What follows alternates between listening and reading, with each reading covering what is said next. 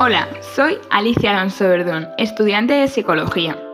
Estás escuchando Take It Simple, un programa de salud mental donde cada semana entrevisto a distintos profesionales, asociaciones, pacientes, familias, etc., centrados en este ámbito, la salud mental.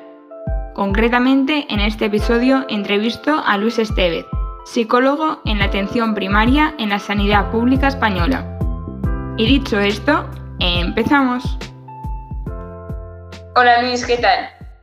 Buenas, muchas gracias por invitarme, Alicia. Nada, un lujo tenerte en mi podcast. En este episodio vamos a hablar de los psicólogos en atención primaria. Entonces, eh, para empezar, la primera pregunta que quería realizarte es ¿qué es la atención primaria? A ver, digamos que la atención primaria sería algo así como un recurso sanitario de primera línea. ¿no? Es un poco la puerta de entrada a todo, a, todo el sistema de salud. Eh, yo diría que el valor añadido que tiene la atención primaria es cómo se entrelaza lo sanitario con lo comunitario. ¿no? Es un poco donde hace sinapsis eh, la sanidad pública con pues, digamos, la sociedad en sus, barrios, en su contexto cotidiano. Y en esta línea, eh, ¿qué trabajas como psicólogo en atención primaria?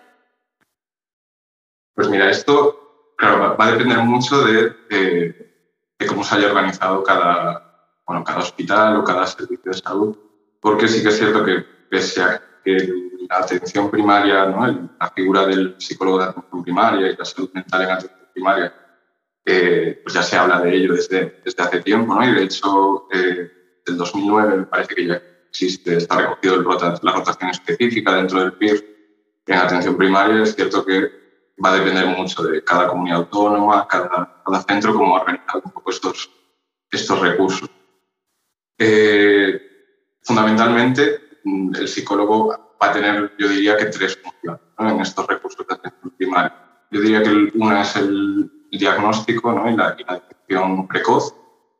Eh, digamos que la parte diagnóstica estaría más, bueno, más focalizada quizás en discriminar patología grave, ¿no? de, digamos, eh, mentales graves que sería preciso derivar a los recursos digamos, de salud mental, de consultas externas y patología leve o se psicopatología común o que, que, digamos, con la idea de hacer una intervención desde, desde el propio recurso comunitario. Y, la perspectiva de la detección precoz, pues también pensando en, quizás poder eh, intervenir de forma prematura cuando eh, se cree que se podría desarrollar a largo plazo un, trastorno más, más grave. ¿no? Un ejemplo podría ser pues, eh, las psicosis incipientes o, por ejemplo, ante un evento traumático, pues, poder hacer una, una detección e intervención precoz en temas de estrés agudo, por ejemplo, ¿no? intentar prevenir el desarrollo de un estrés traumático. Un poco esta sería, digamos, la, una primera función. ¿no? La segunda iría más en la parte de intervención, ¿no? de cómo se, se estructuran los tratamientos, que en general, o al menos en el dispositivo donde yo trabajo, está digamos, planteado como intervenciones breves. ¿no? La idea sería poder hacer eh, intervenciones de carácter breve para eh, bueno, sobre todo pensados en recuperar la funcionalidad de la, de la, de la persona, ¿no? entendiendo que se trata generalmente de patología menor o alguna situación de, estrés puntual ¿no? que puede haber generado una, una ruptura. Y también estaría eh, la parte grupal, a la que se le da pues, mucho, mucha importancia en este, en este contexto, también por una cuestión de falta de, falta de recursos. ¿no?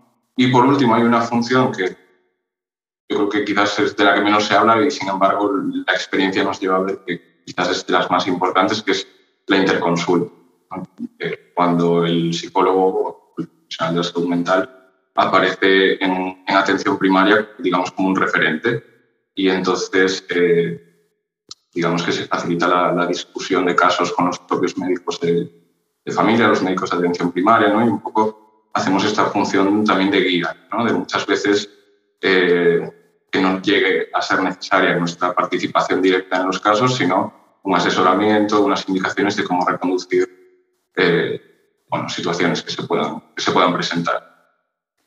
Y en esta línea, ¿qué diferencia, si la hay, entre psicólogos de primero de, o sea, de emergencias y psicólogos de atención primaria? igual es muy distinto, pero yo creo, no sé, dime cuál es la diferencia que no lo entiendo. Vale. El, bueno, el psicólogo de los servicios de emergencia yo creo que está más pensado como una figura de intervención en crisis. Digamos que actúa en, el momento de la, de la, de la, de la crisis, hace, un, hace una, un cribado, ¿no? yo creo que hace una función muy importante a la hora de detectar situaciones de riesgo cuando quizás la psicopatología como tal quizás no está presente porque la entendemos como una reacción aguda, ¿no? Pero sí que es cierto que tienen esa finura de detectar factores de riesgo, que yo creo que es fundamental, ¿no? Cuando los servicios de emergencia y los psicólogos hacen esa valoración, esa, esa puede ser una puerta de entrada a los recursos de, atención primaria. ¿no? Por ejemplo, eh, en, mi caso, además llevo un, programa de estrés postraumático, pues pasa mucho esto, ¿no? que desde servicios de emergencia el psicólogo deriva estos recursos de atención primaria para, hacer un Digamos que el psicólogo de emergencias no suele hacer un, tratamiento en ese sentido, sino más la intervención en, en el momento de la ¿Y qué beneficios reporta a los pacientes? Obviamente que hay muchos, pero eh, el servicio de atención primaria. Pues muchos, efectivamente. Yo diría que fundamentalmente, eh, por, una parte el tema de la, prevención, ¿no? lo que decíamos antes. Si, si podemos eh, intervenir de manera precoz en situaciones que, sabemos que a la larga ¿no? se, se pueden acabar cronificando, eh, podríamos hablar de un trastorno de pánico, ¿no? que acaba generando pues, un problema de agorafobia, que muchas veces, pues volvemos a lo mismo, ¿no? por la falta de recursos llegan a salud mental cuando ya están en una situación muy precaria, quizás encerrados en casa desde hace años. ¿no? El poder intervenir, no tener la posibilidad de intervenir, además de forma coordinada con, con el médico de cabecera, con, con enfermería, con trabajo social, ¿no? por esta vertiente más, más comunitaria. Y, y reconducir la situación cuando quizás lo que he tenido ha sido una crisis de ansiedad, ¿no? Ni siquiera he llegado a configurar un trastorno de pánico como tal. Claro, eso tiene, tiene unas, unos beneficios para la sociedad increíbles. También a nivel económico, ¿no? Que yo creo que es lo que falta demostrar, ¿no? De cómo una, una, potenciación de esta figura también tendría una relevancia a nivel, a nivel económico. Por otra parte, el, tema de acercar la salud mental a, a la comunidad.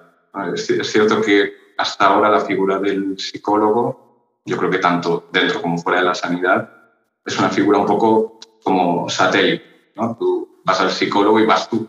¿no? Y entonces, eh, en la sanidad pública, pues vas a consultas externas de salud mental, es, como un contexto un poquito ajeno ¿no? al, al, comunitario. Aquí, claro, eh, yo, tal y como está organizado eh, dentro donde trabajo, cada día voy a un centro distinto. Entonces estoy digamos, insertado ahí en atención primaria. ¿no? Eso quiere decir que la gente va a su médico y ve un despacho que pone psicólogo, ¿no? Eh, saben que está esa figura. Eh, y también hay un poco esa, ese acercar, ¿no? Pues, eh, con conceptos, educación sobre salud mental que, que, hasta ahora yo creo que eran como más lejanos o distantes.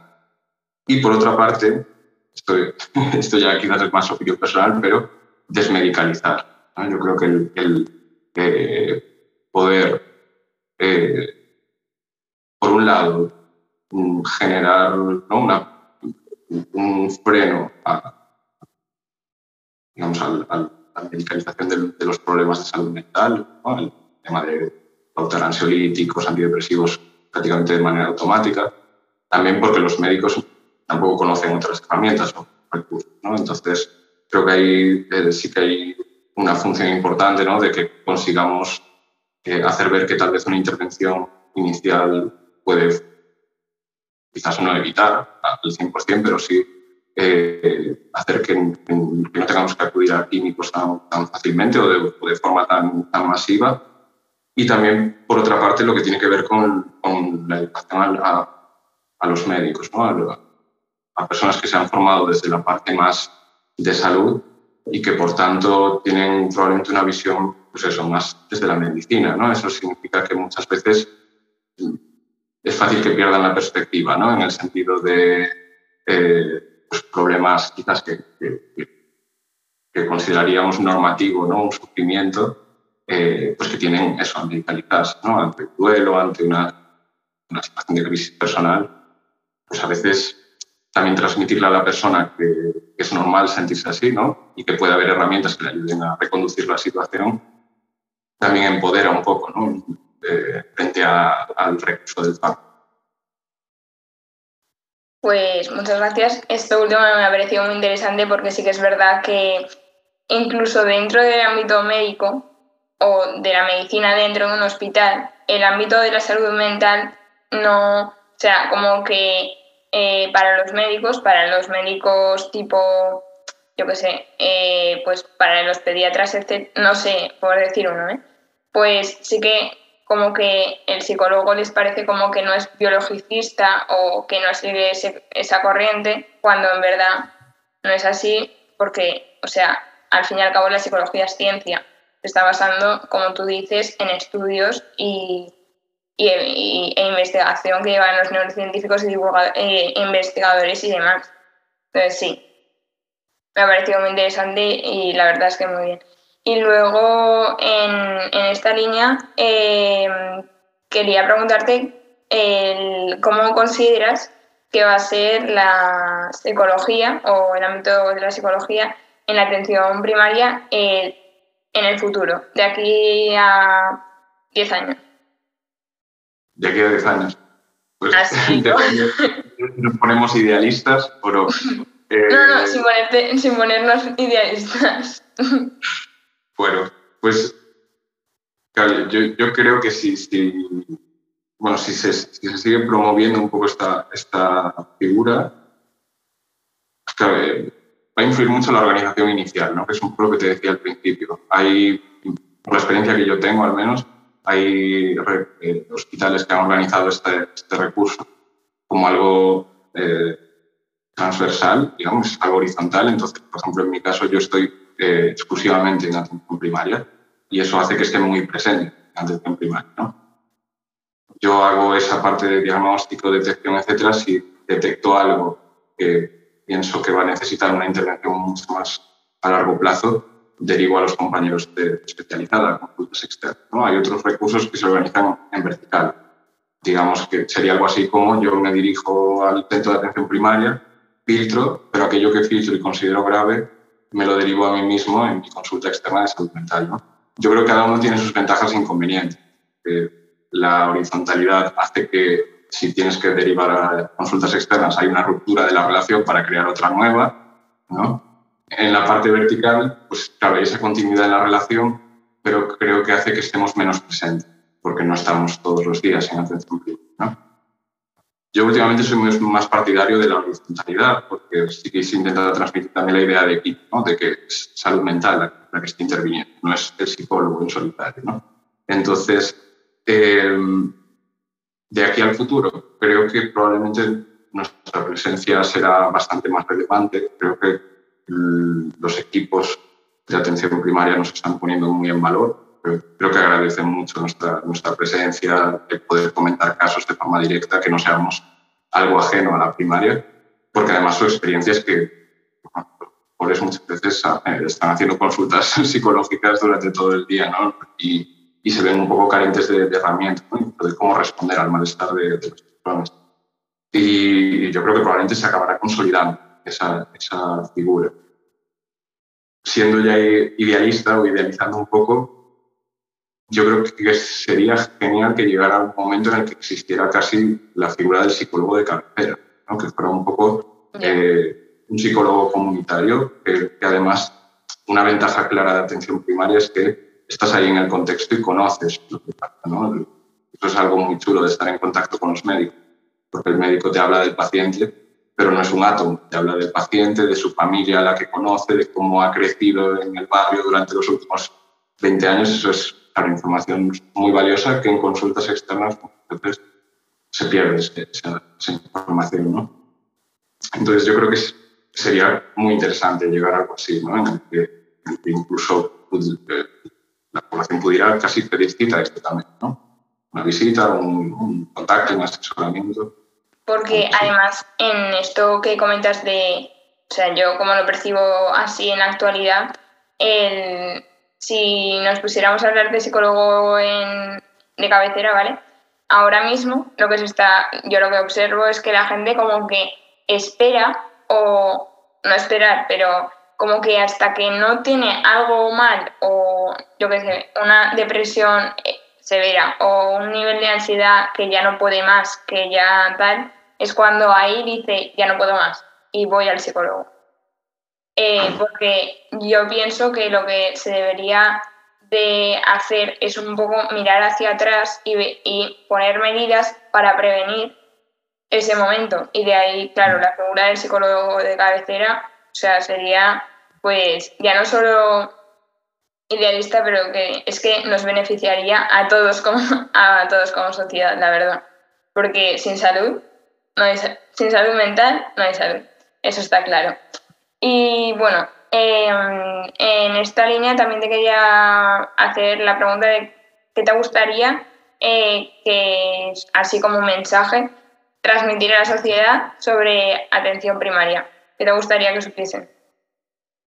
Bueno, me gustaría que se supiera que, no diría que existe, sino que empieza a existir, ¿no? porque dependiendo de la comunidad autónoma igual, igual no, no está tan presente, pero sobre todo, pues un poco esto que tú decías, ¿no? que, no, que siempre es preferible consultar, ¿no? Y, creo que también es muy tranquilizador que un profesional te diga, estás bien, no te pasa nada, que lo contrario, que esperar a que te pase y que tengas que iniciar un tratamiento de años de educación, sabiendo pues, hasta dónde llegan los recursos.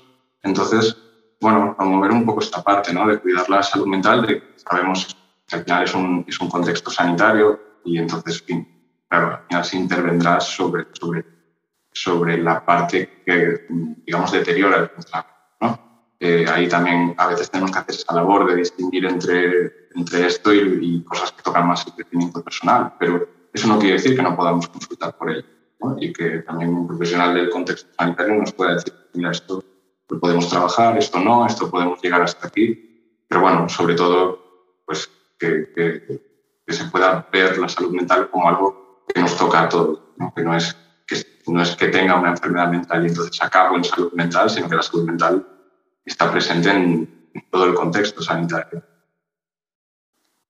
Y en esta línea, bueno, eh, ya para terminar, quería hacerte una pregunta ya un poco más eh, personal. Yo como estudiante de psicología y seguramente si hay alguien que esté estudiando psicología, pues le vaya a venir muy bien, que es ¿Qué has tenido que hacer tú para llegar a ser psicólogo de atención primaria?